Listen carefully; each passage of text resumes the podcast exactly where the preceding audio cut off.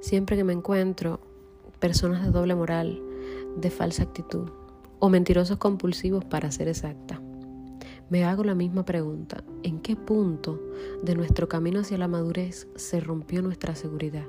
Cuando decidimos adoptar la mentira como, como arma, como defensa ante cualquier pregunta o situación incómoda. ¿Por qué usar una mentira piadosa como respuesta rápida y efectiva a cualquier conflicto? Las respuestas a estas preguntas pues varían eh, constantemente debido a circunstancias o a personalidad, lo que me lleva a una conclusión. ¿Somos mentirosos o aprovechados? Desde niños todas las historias siempre vemos el, desempeño de diferentes roles. Estas historias han pasado por el filtro que impone nuestra sociedad, donde pareciera que necesariamente debemos encajar en uno de ellos, pero ni tan villanos ni tan héroes.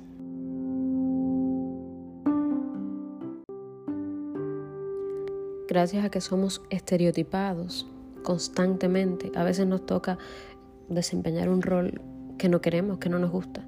Y creo que llegar a usar una mentira puede sacarte, puede salvarte de ser etiquetado como víctima o como villano. En fin de cuentas, todos queremos ser el héroe de la historia, al menos el de nuestra historia. Entonces, al conocer nuevas personas, tenemos nuevas oportunidades, una oportunidad única, un lienzo en blanco, un principio, donde lógicamente nos aprovechamos para aparentar ser esa persona que creemos que queremos ser y por cinco minutos ser el héroe de la historia.